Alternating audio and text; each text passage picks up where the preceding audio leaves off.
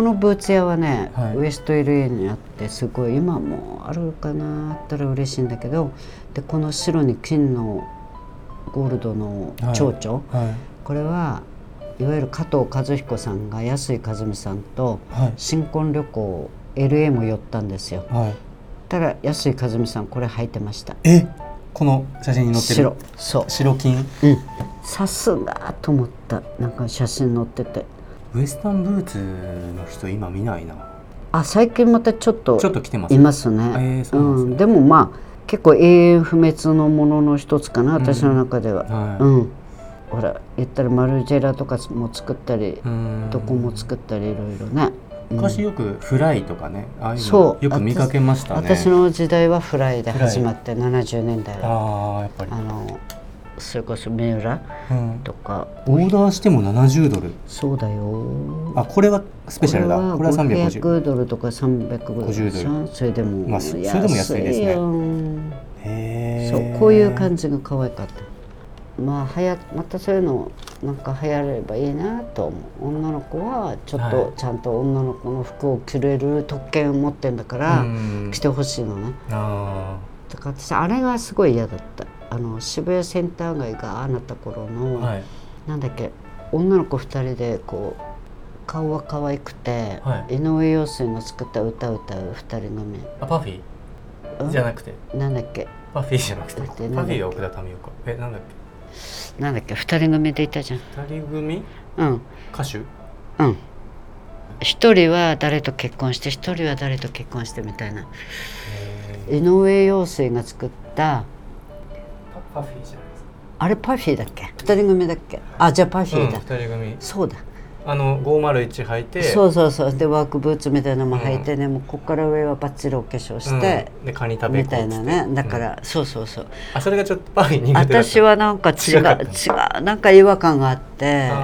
でもあれがその後やっぱり東京の女の子の古着文化みたいなちょっとなったじゃない？確かに。私すすごい嫌だったのあれが。ないよそうなの。っていうことですよね。そう。なんあかー。男物をそう着りゃそうだみたいのじゃなくて、うん。似合ってないじゃないですか。ちょっと違うんじゃないですかって。あだからなん何故あのわざわざオールドのデニム入って、であんなちっちゃい足にワークブーツみたいな、うんなんかでもこっから上はもうよそ行きな顔まあじゃん、そうですね。テレビの。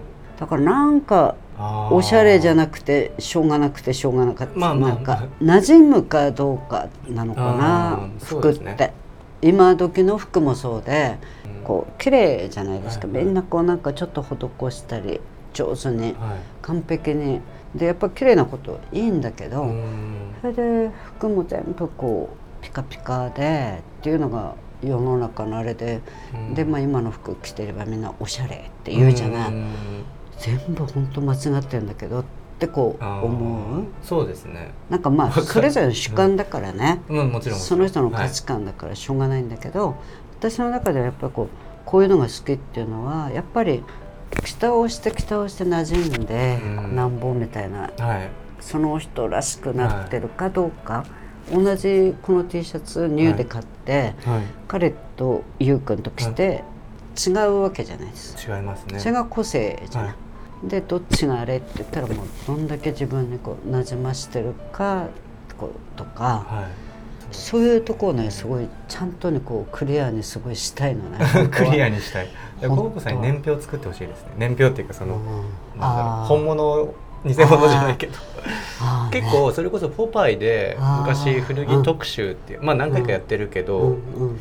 67年前かなうん。に僕作った号があるんですよ「うん。古着と時計」っていう特集があってそこで自分は担当してないんだけどうん「古着のクロニクル」っていうページがあってそこもまあざっくり年表が書かれてるんですね。うんでそれは「ポパイ」編集部の人が多分作ったと思うんですけど、えーこう何年に、うん。例えばシカゴができるとか、うん。バナナボートができるとか書いてうん。て、後々90年代の話とかになってくると、うん。そういう確かパフィーの話とか、うん。例えば草薙剛さんの話とか、そういうのが出てくるんですけど自分の中ではそれ古着の年表に入ってないんですね。そうだよね。そう。だからそれちゃう。ん。まあ、あれもあれはあれで「ポパイ」もまあ大衆誌なんで、う、うん、そういう大衆に向けたああいう文化史だったと思うんですけど、でもまあそれでまあこうなんかなんかこううん。ボトムを上げたみたいなね、あとうんお笑いの人がよく来て、ねそれをこうあれするじゃないわかりますわかそうあもう本当 そういうなんかやっぱりうん。ああいう人がファッションリーダーっては言わないよね。まあまあまあそうそうですね。確かに確かに。誰かが借りてきてくれたり、はい。あと、まあ、お金で買ったりとかうん。の成り立ってる感じじゃないそうですね、うん、おしゃれとはまあ全然違いますね。そうなのそうなの、はい。だからそこをみんながちゃんと知ってんのって言いたい時がある。うーんって感じ。まあ本当にそうかもしれないしでもなんかそういう人がとことっとす来るの変、そうですね。うん。うん。なんか普通のところでね、はい。いてほしいわけ。店の販売員さんでもいいし、でもまあやっぱりなんか本当に街角スナップではほっと見つかるいはい。かっこいい子とかいないのかい？ってあいう。ー。そういう人はあんま出たがらないですからね普通ね。にかっこいい、だから本当にかっこいい人は。ね。だからうるさいうるさいうるさいもの着てるからうるさいぞじゃなくて、同じあれなんだけど雰囲気よく着てますねとか、はそういうこなしがあれな子とか見つけたいよね。確かに。今みんなだからみ今っていうかもう何,、うん。何十年も前からですけど例えばカート・コバーンがモヘアのカーディガン着てるからそれ着るとかあるじゃないですか、うんうん。でもまあわかんないけど、うん、彼は10ドルで買ってたけど、うん。今の人はそれ5万出してシアーズのなんかモヘアカーディガン買ったりするわけですよ。だからそれって一番カート・コバーンから遠い行動じゃないですか。うん多分だけど、うん。だからそういう人が増えてどんどん古着屋もまあそれで売れたりするか全く違うんだよね、ん。乱暴狼藉者がいっぱい出てきて。はい、なんかさ札で頬ぶつみたいな輩がやっぱなんかはい。世界中まあそんなもんなのかもね、でも今だからちょっと感度のいい人は別にその T シャツがじゃあ10万ぐらいの感じで売ってるような店には一切行かずうに、ん。まあなんかまだ世間的な価値はないうんものを、まあ、eBay で勝手に自分の5ドルぐらいで買ったりとか、まあうんそんな感じだと思いますね。そうなのよね、うん。なんか自分の目っていうか自分でどうかっていうところに重きを置置いたらいいのよね。そうだと思う。人が決めたそこにこう乗るアンチョコに、うん。それでいくとなんかどうもそうなるらしいよみたいな、うん。やっぱり自分を持ってないっていうことかうん。な。簡単に言うと、うん。ライクされてないものを買う方が、多分その人の感度は高い気はしますよね。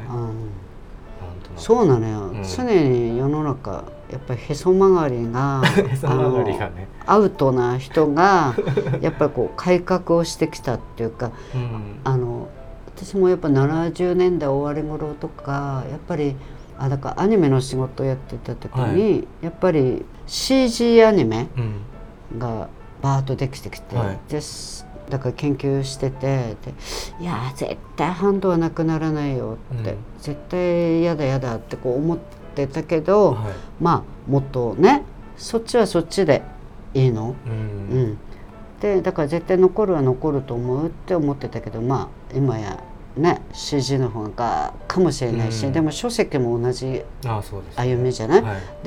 でその頃にやっぱり「スター・ウォーズ」だったかうん。バーッとなった時にあついに映画も商業芸術うん。が勝ってくるんだなっうん。ていうなんか分岐点をすごい感じたわけ。経済のこはういろんなことのやっぱり背筋主義じゃないけど、はい。数多くて広くに知られていく速いとか大きいとか、そっちがどんどん勝っていくんだなってことを本当にあのまざまざとあの70年代終わり頃にはい。思ったの、へえアメリカに行って。だからこういう人の台頭とか全員がラルフ・ローレン、はい。全員がナイキはい。みたいに、はい。こう塗りつぶしていくうん。様をずっとこう見てきたじゃない？はい。だからこそなんかこういうところでこうやっていたいなっはい。ていうなんかこう、ちょっとは端じゃないけど。そうなの。隙間、うん。なんでこんなことをこうう一人でなんかねそこまで強いあれ持ってないんだけど だからってまあ王道のもの嫌いなもの、きうん。あいいと思うものはいいよ。もちろん、うん。でもなんかコウコさんって結構インインサイドにもいる感じはしますけあど、ね、いいものはやっぱ思うから、好きだから、はい。そのなんか基本は。距離感うまいですよね。本当。なんか何系とかって言われないタイプあもう言われたたくない。っていうかもうテーマなの分かった。そうそうそう絶対なんかそのくくれない人？あだって人をねカテゴライズっていうか日本人大好きじゃん、私もやっちゃう時あるんだけど、うん。あの面倒くさいから。でももともと生理能力すごい低いから、はい。オーガナイズが苦手な人だうな、ん。それでやる人たちが、はい。頭もいいしいろんなことが頭の中整理整頓された人が、うん。やっぱり出世もするしあいろんなこと、ーはいはい。あったじゃないですか。整理整頓する人はなんとかのほらデザイナーも画期的な本出された方一け？時あったじゃないですか、はだから全く本当に一番正反対のところにいるタイプで なんか混沌の中から何かがうん。見つけたらいいかな、それも残ってるもんでいいかなぐらいな、本当に積極的にそっちに行かないみたいなとこ持ってて。う、ん。うん。いや出てますよ。正直。やっぱりそうなんだ。常にマイナーの道をね、うん。そう。そう。でもマイナーすぎないじゃないですか。マイナーすぎないというか本流の人たちをクソまでは言ってないっていうかちゃんといいすごい距離感があ自分も割とそういうのテーマにテーマまでいかないけどうんうんあの誰々と仲いいよねとかって言われないように生きてるんですねあんままりりどこにも属ささないように。そうそう。そう。グループはい行動、わざわざ嫌いなのっても言う気もないのね、別に関係ないし。関係ない。そうそうね。でしょ？そううん。であとそれぞれだから、はい。自分と例えば宗派が違うしょっぱいもん食べたいと思ってる人と、甘いもん食べたい人と、はい。あなたやめなさい甘いもんは悪いからって言っても食べたいくて、はい。求めてんだから、はい。別にいいんじゃないっはいていう感じかな。ああえそれぐらいのだって責任持てないもん最後。ーうん。だから冷たいって言われる言う人もいるのね。でもやっぱりなんかそういうのとも違ってなんはい。か変な人付き合いますはい。うまくなかったんですよ若い頃。えでもさすが年になってきたらなんかあ自分優先にしようっていうのをうん。ちょっとこう変えてきた、ー、あなってからやれるかもしれないのよ人のことも。あうんうん。違った形で。ね。今やってることでもさちょっと影響できることはい。あるから、はい。やってるじゃないですか。はいよかれって思うあれをね、はい、うん。そうですね。そうそうそう。私もなんかそれ見つけたいの。こんな私であそんなあなた喜んでくれたの？みたいなところ、ね。まあ、洋服も喜んでくれるけど、はい。でもお金ももらってるじゃない？はい。それはなんかこうちゃんとギブアンドテイクじゃん、はうん。い、いい話ですね。でもねこうこういうの好きな人ってやっぱりいろんなただゲットすりゃいいじゃなくて、はい。なんかどんな子が来てたんだろうとかさこの時代背景知りたいなとか、うん。いろんなことにこうはい。派生ししていくような気がするのね。だから悪いことじゃないと思うのね。古いものをこうきっかけ。ああそうですね。ね。それはもう。すごく。で映画なんか見てても、おはい。この時代にああいうの着てたんだとか、うん。こういろんなことをまたし、はね。いやコウコさんと話してると本当にそればっかりですね。ゴールデンカップスが、うんあの人たちはすごいかっこよくて東京はちょっとダサくてなんて、その知ることもないし、だから私とかのもうちょっとまた先輩だったらまたそういうのをねはいはいはい、うん。アメ横で買ってたとか。うん、あと神戸のなんとかで買ってたとか、はいやっぱりみんなねでそういうのを聞いてこう知ってたし、はい。なんかそういうの書いていこうかまとめていこうかなと思って。そうなの。でも昔思ったんですよ、はい。だから今まだおしっかりなさってる間に、はい。私とかのもっと先輩、先輩、うん、から聞き取りをしてして。なんかそれこそ御社がまとめるべきじゃないかなって あのと日本ファッション誌みたいな、うん。石川次郎さん私ぐらいはあよりちょっと上？か上だと思う。ですよね重松さんで「なんとかクロニクル」って出してて。ああそうですね。そう。ありましたね。あれもすごいよくまとまってたのね。へー。でもまあアパレルって感じのほらはいはいはい。歴史であってもっとマニアックに例えば東京の古着屋だけでもなくて、はい。東京独特のショップはい。の歴史っていうのが私あったらいいと思ったわけ。いろんな角度のあるからそうなの。難しいですね。そうそう。渋谷のチーマーもあったけど そのもっと前もあってうん、みたいなのをね。そうですね。それでどこの店の子がこうあできてきてこうって言ってこうこうこう系図がねできてきて90ここで誰それが結構なんかハウスマヌカンじゃないけど、はいはいはい。言ったらあのバックドロップが流行って、はいはいアンアンのスタイリストはこぞっていった、うん。イケメンはいいなとかそういうさいっぱいもうそういう人たちがいてこうできてきてるから、はだからあとサーファーも誤解があって私とか本当に最初に江ノ島とかで知り合ったはい。サーファーの子たちは元祖サーファーの子たちで、はい。自分たちでね、うん。全部こう始めてた人だったりビッグウェンズデーっていうのだって、でなんかああいうのが神田のなんとかでこうフィルムはい。こうやるからみんなで見に行こうとか、そういうのをわざわざこう原住民みたいな子たちが何人か東京来て一緒にね 見に行ったりとかそうそう。でもその後ビッグウェンズデーの中に出てる、はい。ウィリアム・カッツ。うん、その子撮影の時にあのやってるとこに家近所だったからはい。見に行って、へで声かけられてはい。話した記憶がえへえ何してんですか?」って言って漫画描いてた。ら「すごいね偉いね」って言って 電話番号みたいなことまでなったんだけど「いやいや」っつって、はいはい。そうそう。そんなのがあったね。そう。すごいですそういう歴史？は私前から本当に誰かがやってって思ってうんまだほらだからそれこそ垂水さんとかも、はい。